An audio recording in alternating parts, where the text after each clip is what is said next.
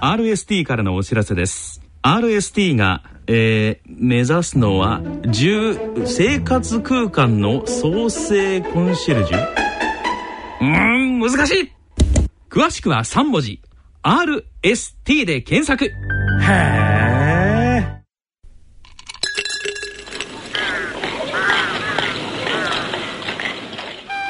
静岡町角電気屋さんのコーナーです。このコーナーでは静岡県各地の商店街などで活躍をされていらっしゃる電気店の店主の方にお話を伺ってまいります。ご案内は静岡県在住の歌人田中昭義さんです。ご機嫌いかがでしょうか？田中昭義です。静岡町角電気屋さん。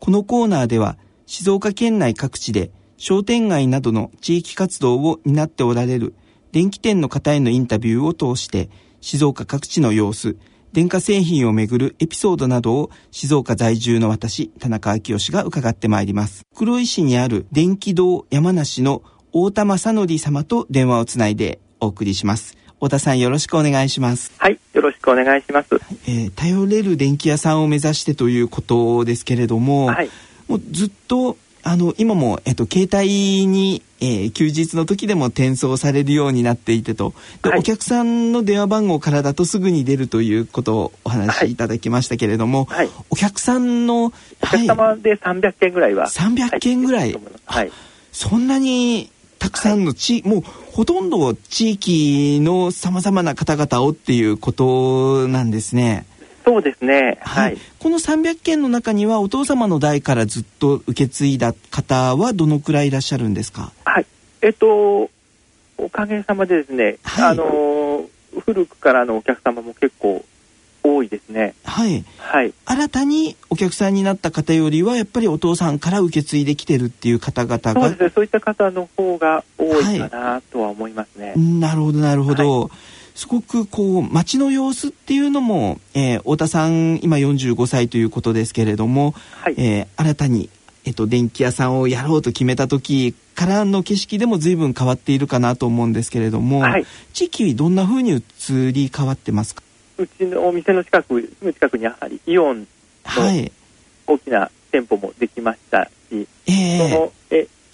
えー、周りが区画整備されていろんな住宅新しい住宅も増えたりしてきまして、はい、はい、かなり町として大きくなってきてますなるほどなるほど。さらにあのー、第二透明ができまして、はい。えー、東名高速道路の黒インターチェンジと新東名の掛川森インターのちょうど中間に当たる地域なんで、はい、かなり今後発展していくんだろうなという思いがありますね、ねはい、静岡県はもう全国の中でもすごく人口流出が今、えっと、すごく問題にもなっていて、はい、どんどん静岡から離れるという状況があるようなんですけれども、はい、そんな中で袋井市の、えー、太田さんが電気屋さんを営んでいらっしゃる地域というのは、さらにまた人が増えて発展が期待できる地域という感じなんでしょうか？ね、はい、区画整理されて土地が増えてますんで、はい、あのそれこそ小学校が山名小学校っていう小学校になるんですけども、はい、教室が足りなくってへえすごいですね、はい、この少子化のご時世で、はい、はい、あの建物を増設したりとかして対応を急いでいるんですけども、あの今後もまだまだ増えていきそうなんでですね、なかなかあのそちらも大変みたいですね。へえああのそんな地域が静岡にあるんだっていうのが今私はちょっとびっくりだったんですけれども。はい、はい、なあの全国的にもですねこう、はいなかなか後継者不足っていうことが電気店に限らずいろんなジャンルで言われるかと思うんですけれども、はい、でそんな中で2代目を選択してっていう道を歩まれてる太田さんも、はい、えっと、お父様から見たら嬉しかったのかなと思いますけれども、はい、実際周りにはこう2代目として電気店を営んでいらっしゃる方とかは、結構いらっしゃるんですかね？そうですね。あの自分があのパナソニックの専門店はい。で親がやってたんで、はい、あの松下電気小学院というところに1年間研修に行きまして、えー、全国に同じ同業のパナソニックのお店を目指す人たちが育ちましたんで、はい、あの全国的にも、えー、あのそういった仲間もいますし、はい、はい、あのその集まりが各地に、今、明徳会っていうグループがありまして、えー、その活動の中でも交流できますんで。なるほど、なるほど。はい、あじゃあそういうもう2代目3代目のネットワークというのも、えーはい、あってすごくお互い情報交換したり励まし合ったりっていうことがあるんですね。そうですね。で今その明徳会なんかですとパナソニックの後継者グループになるんですけども、はい、全国的にですね、はい、あのフェイスブックを使いまして、フェイスブックはい、はい、これこの中であの町の電気屋さんグループを立ち上げまして、はい、町の電気屋さんグループ。はい、はい、その中であの全国的にあのメーカー系列問わず、はい、いろんな電気屋さん同士で情報交換をしてまして、はい、すごく勉強にさせていただいてます。なるほど。での町の電気屋さんたちがこう、ネットワークで、えー、ソーシャル機器を活用しながら情報交換したりとかっていうこともされてるんですね。そうですね。なるほど、なるほど。太田さん、そろそろお時間となりました。ありがとうございました。この続きは次回の放送でお送りいたします。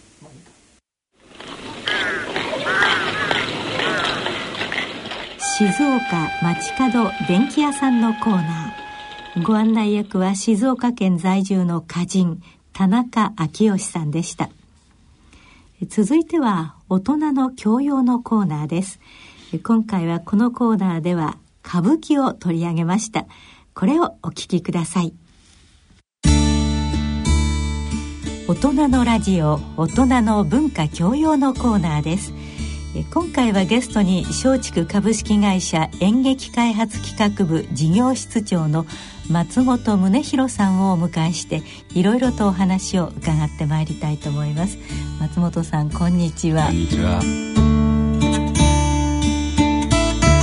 松竹というとね、はい、もう映画はね皆さんたくさんご覧になってると思うんですけれども、はい、歌舞伎もね松竹なんですよね。そうですね、えー、であのどんな事業といいますか映画とか歌舞伎それからその他の事業というのをちょっとご紹介していただきたいんですけれども。そうですね、えー、白井松次郎とですね、大谷武次郎という二人の創立者のあの頭文字を取って松と竹で松竹という会社社名が生まれております。今来年で120年になる会社なんですけれども。それはすごい歴史のある会社なんですよね。ほとんど映画と同じぐらいの歴史だというふうに思いますけれど そうかもしれませんね。歌舞伎もあの松竹でやっておりまして、はい、まあ主に映像あの皆さんよくご存知だと思うんですけど「男はつらいよ」寅さんですとかあ,、ね、あと釣りバカ日誌とかです。そういうものが松竹で、あと、まあ、演劇ですと歌舞伎座新橋演舞場、はいえ。ー、大阪ですと、えー、松竹座、はい、京都の南座などを持っておりまして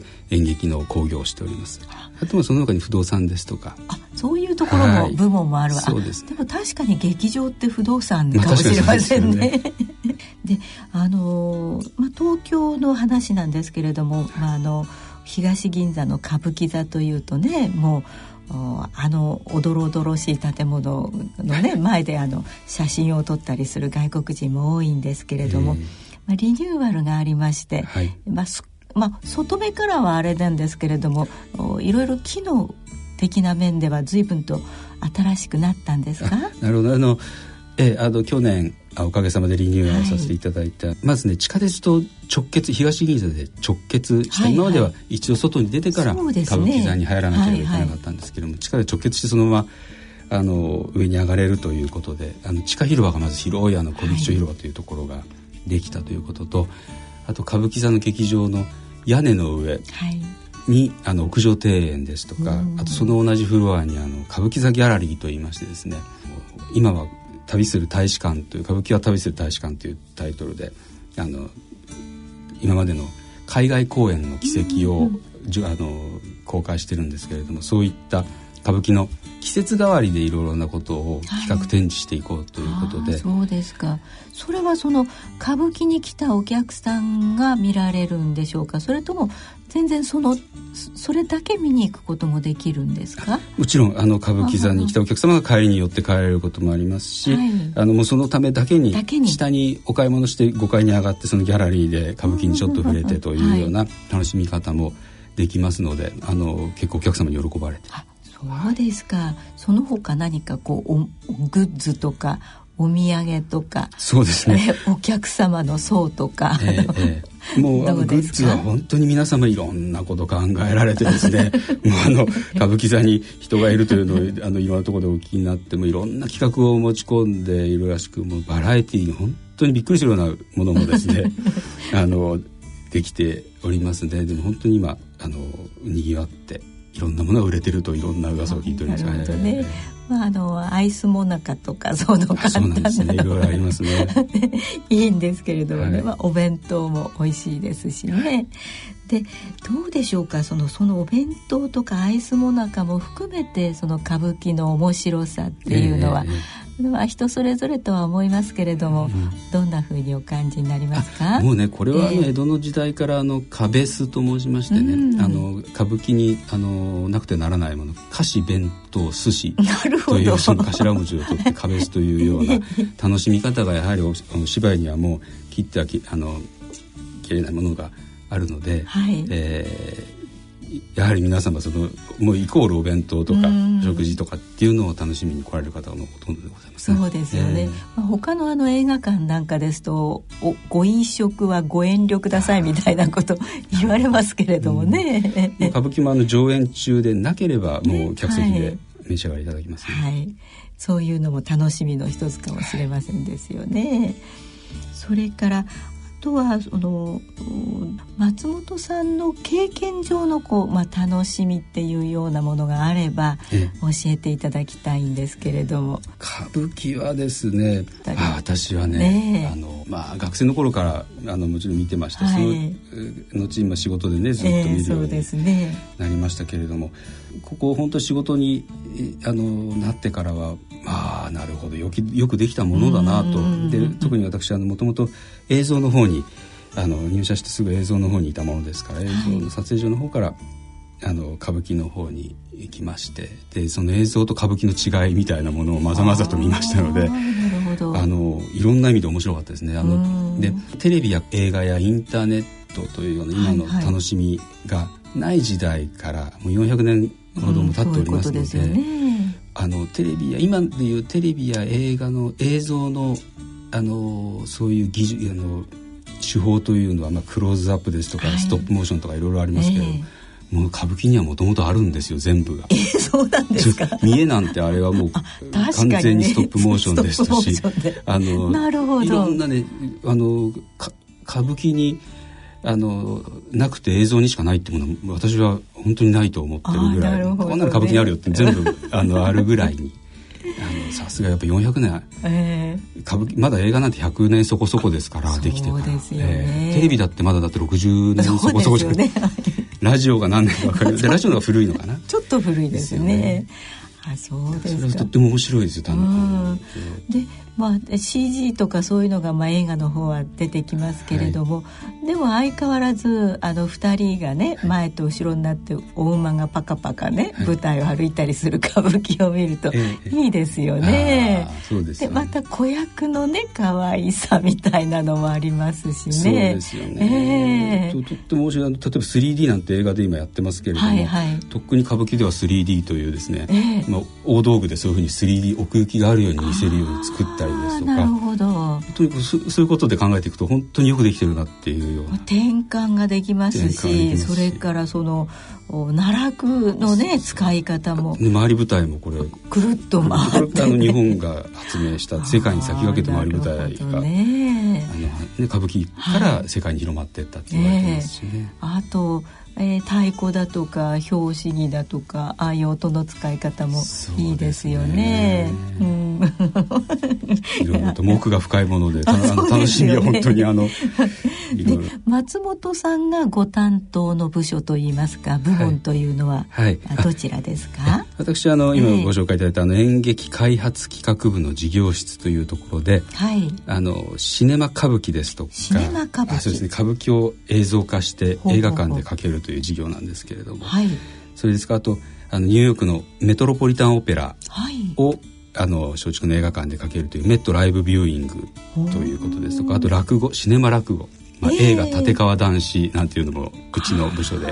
作ったものでございます。はい、あじゃあ幅が広い芸能一般全般といった感じですよね。主にまああの生の演劇の舞台を映像化するという、はい、新しいあの新規事業をあのやりなさいという部署でございます。あそうですか、はい、でそのシネマ歌舞伎ですか、はい、でこれはあのどういうなんて言うんでしょうかあきっかけから始められたんでしょうか、はい、そうですね、えー、あのまあえー、もともとこれ来年で10年目今9年目ぐらいになるんですそうなんですか。はい、はい、あのー、一番初め、まあ、きっかけといいますか一番初めにあの中村か亡くなられた、まあえー、中村勘三郎さんの野田版野田秀樹さんの演出なさった野田版ネズミ小僧というのが一番初めでですねあの、まあ、今までの、まあ、歌舞伎ファンっていうのは固定のお客様がいらっしゃるんですけれどもその固定のファンはもちろんのこともっと今まで見たことのないような方たちに新しいまあ歌舞伎って大体あの難しいですとか、高いとか長いとかね、はい、そういうあの、ネガティブなイメージが、あのあると思うんですね。まあ余裕のある方というかね。ね時間も可処分所得と可処分時間の高い方なんていう、はい、あの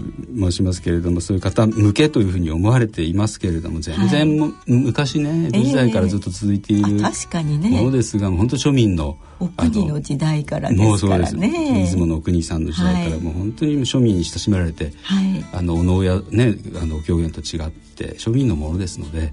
それはもうあのもっと気楽に見ていただこうということで、あのまあ、うちは映画会社としてのノウハウがございますので、はい、その辺の技術を使って、うん、まあ、歌舞伎を取りましてあの映画館でかけるという事業が始まりました。あそうですか、はい、それはあのどうなんでしょう？どんな方々にご覧入れに入れたいという意図で始められたんですか？そうですね。あの、えー、やはりあの今まで見ているあの、まあ、固定のお客様にも、はい。はい新しいあこんな芝居をしてていなしてたのかとかだからこんなに涙を流していたのかとかこんなに細かい手の仕草をしていたのかっていうとてもあの映像ですと寄ることができますので、はい、そういうあの仕草ですとかお芝居の細かいところまでまたもう一度お楽しみいただける。舞台を見た方にもお楽しみいただけるし見たことのない方には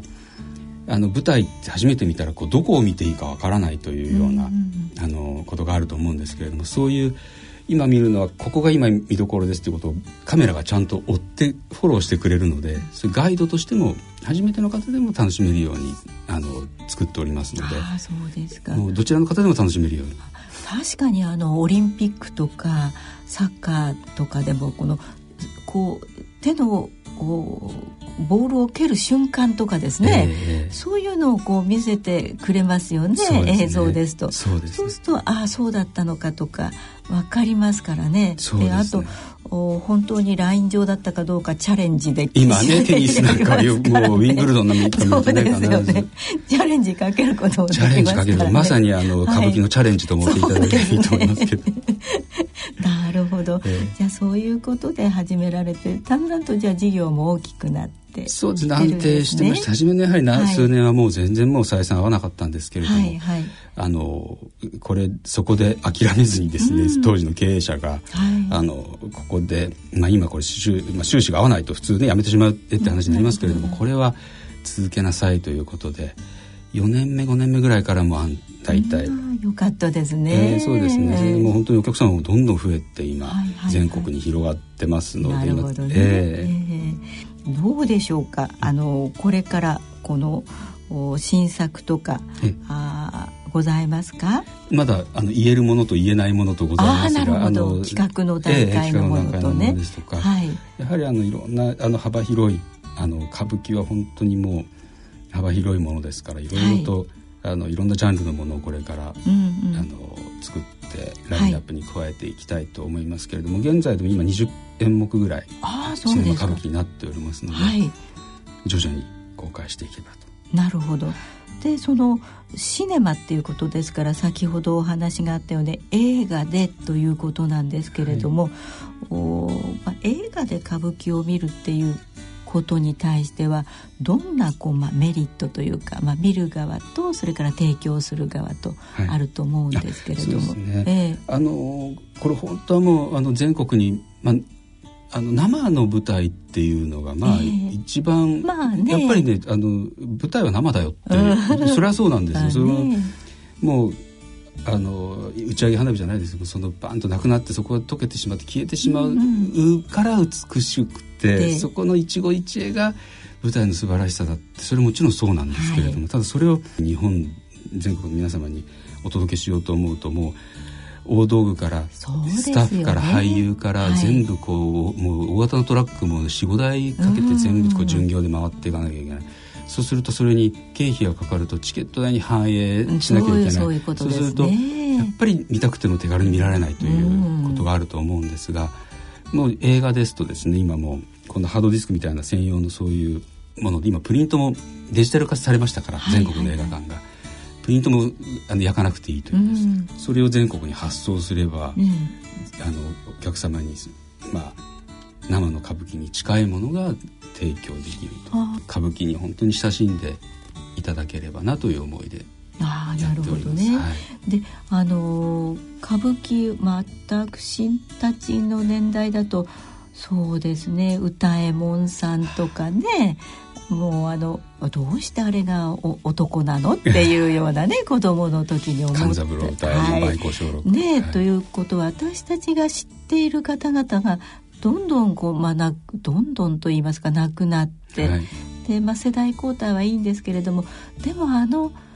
歌いももう一回見たいよねっていう感じはあると思うんですよね。そうよね。そういうお客様のが本当にあの、えー、声がやはり多くてですね。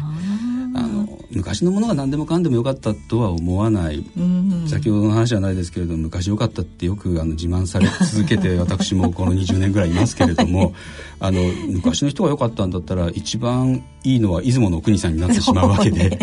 そんなわけはないと。やはりあの今もいいということが分かるんですが、はい、あのでもとはいえ勘三郎さん先先前先代の勘三郎11代目の勘三郎さんですけど歌右衛門さんのあの、姿を見たいという方のために、はい、あの昔昭和50年代、うん、40年代50年代に撮ったあの映像がございましてですねそれをシネマあの歌舞伎クラシックと題しましてなるほど、はい、あの陶劇という、まあ、東銀座の劇場東京の東銀座の劇場で、えーえー、あの公開しており去年去年したところですね大変これが好評で,、はい、で今年あの7月の12日からあの歌舞伎クラシックといたしまして、はい、あの勧進帳ですとか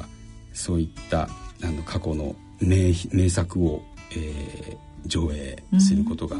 決まっております。ああそうですか。だからもう勘三郎さんとかこうつい昨日の方とねそれからまあちょっと以前に亡くなった方も見られないと思っていたのが見られるようになる。それは感激ですよね。不思議なことでですね、これあの例えばトレンディードラマって世の中にあると思うんですけれども、はいはい、トレンディードラマって本当に1年後に1年前の見るものを見るとものすごく古く 感じるんで すよ髪型とかねなんかあの服とかね。スカートの長さとかね。とかね。携帯のあのとかね。すごくすぐ劣化してしまうんですけれども、えー歌舞伎とか時代劇っていうのは、劣化しない劣化というか、劣化という言い方が悪いいいかも悪いか分かりませんけれどもあの古くならない確かにそうですよね。昔のね衣装の方が素敵だったとか。だったり、ね、それがね不思議なことに本当時代劇ってそういう魅力がある。しかも歌舞伎はもう本当に時代劇ですから、そのもので。全くあのどんどん逆に価値が上がっていくといいますかですねそこは面白いところですね。そうですね。でそれはあの一般のご家庭もそうかもしれませんけれども、あの各大学に歌舞伎研究会っていうのが必ずあの文連の中にあると思うんですけれども、そちらの学生たちもすごく勉強になるんじゃないですか？本当に歌舞伎の、ね、あの連中に歌舞伎の 見て勉強していただきたいと思いますね。はいはい、そうですよね。で、あの名前を襲名するので何代目何代目っていうね同じ名前でも違いますからね。ねそんな楽しみ方もできるかもしれませんね。それからあのお月々のお楽しみみたいなものもあると伺いましたけれども、はい。はい、それはどんなものなんですか？あの去年から始めたんです。去年の歌舞伎座の、えー、会場に、えー、合わせて、えー、月一歌舞伎月に1回月一歌舞伎。と言いましてですね、はいはい、まあ、これはね全国の劇場でえー、3時間ぐらいの劇場でですねやっているんですけれども、はい、あのまあ、続けて歌舞伎を毎週毎週見るっていうと大変ですし、うん、あのお小遣い的にも2,000円とはいえ、はい、毎週では辛いなと、それ月に1回2,000円ぐらいだったらお客様のお財布にも響かないんではないだろうかと、ね、毎月1回ぐらいの楽しみであの企画したらどうかという、うあの何千円ぐらいならね。そうですね、はい、2,000円ぐらいでっていうところで、あの企画したんですけれども、これがあの、えー、去年爆発的にお客様が来ていただいて、えー、もう今年も4月から、えー、始まっていましてあの今日ですね6月28日ですが、はい、あの女殺し油地獄といってあの仁左衛門さんの仁左衛門さんね、はい、これはもう本当にあの渡り役なんですけれども、えー、えー、これはね小、えー、平成21年6月の歌舞伎座ですから閉場する前のあの新しくなる前の歌舞伎座の6月に、はいはい、あの上映上演したものを、えー、映像でもう撮っておりましてこれをですか、えー、あれはどうやって撮るんですなカメラは何台ぐらい使ってるんですか？カメラはですね、えー、作品によってあの数は変わりますけれども。まああの6台とか10台とかそういうそういう数なんですね、はいはい、2台3台じゃないんですね。2台3台ではやっぱりそれは。そうアップにしたりね。よりと引きがあってで上下も上手下ってと、あとセンターの後ろに、えー、花道もあるしですね。最低でも6台。上下も2台と、センターの後ろに2台でより引きより引きで、とかあと上に2階の上手の上とか。あなるほど。そうしてくるとすぐ10台ぐらいになってしまうそうですねまた音もこだわってまして、えーはい、あのこれはねマイクを実はお客様にわからないように劇場のまあ劇場って広い劇場が、はい、あそこ歌舞伎座ですと1866人前の、うん、えー、4代目は1866人。客席ですから必ずすごく3階席で大きい空間を映画館で再現するために、はい、もう至る所にマイク50本ぐらい実は仕込んでそれでそれを後で編集しましてそれで映画館用に5.1チャンネル6チャンネルで再現してるんですね。ですからお客様は例えば下手って左側の自分のお客さん見ている後ろ側にこう、花道の奥こうつけ、あの戸屋というねあのこう カーテンがある部屋からよく俳優が出てくる前にチャリーンと音がするとかあるじゃないですか。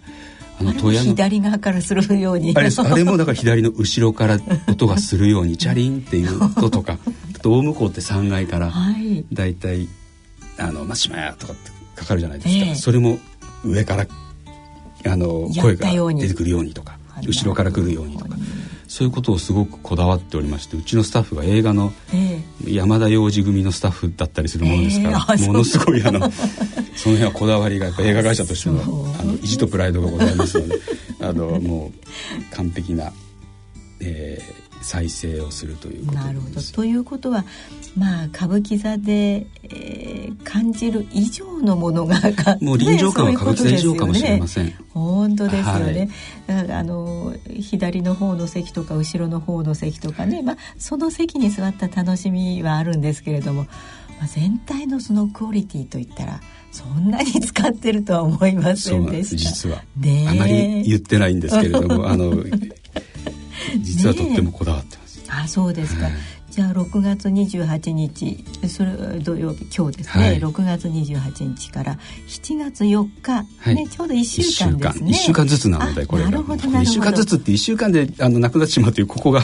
そこがねここがね。ここに行かなくちゃ、ここに行かなくちゃっていうところでねぜひご覧いただければと思います。で次は7月5日から入ったの11日、はい、そうですね。これはどんなこれはあの天使物語といいましてですね、はいはい。えー、あの泉鏡花のあの代表作ですけれども、これは玉三郎坂東玉三郎といい、ね、あの市川海老蔵とですね、はい、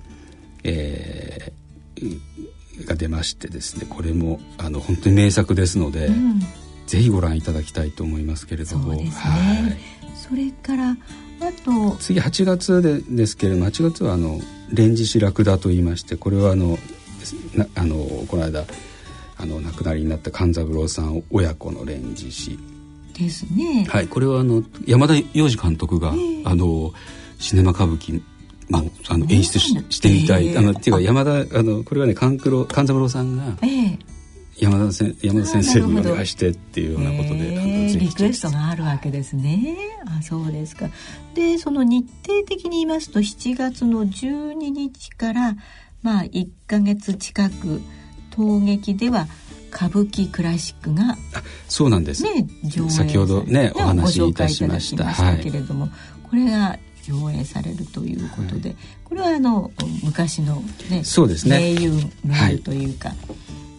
が出てくださるそうですねとはもう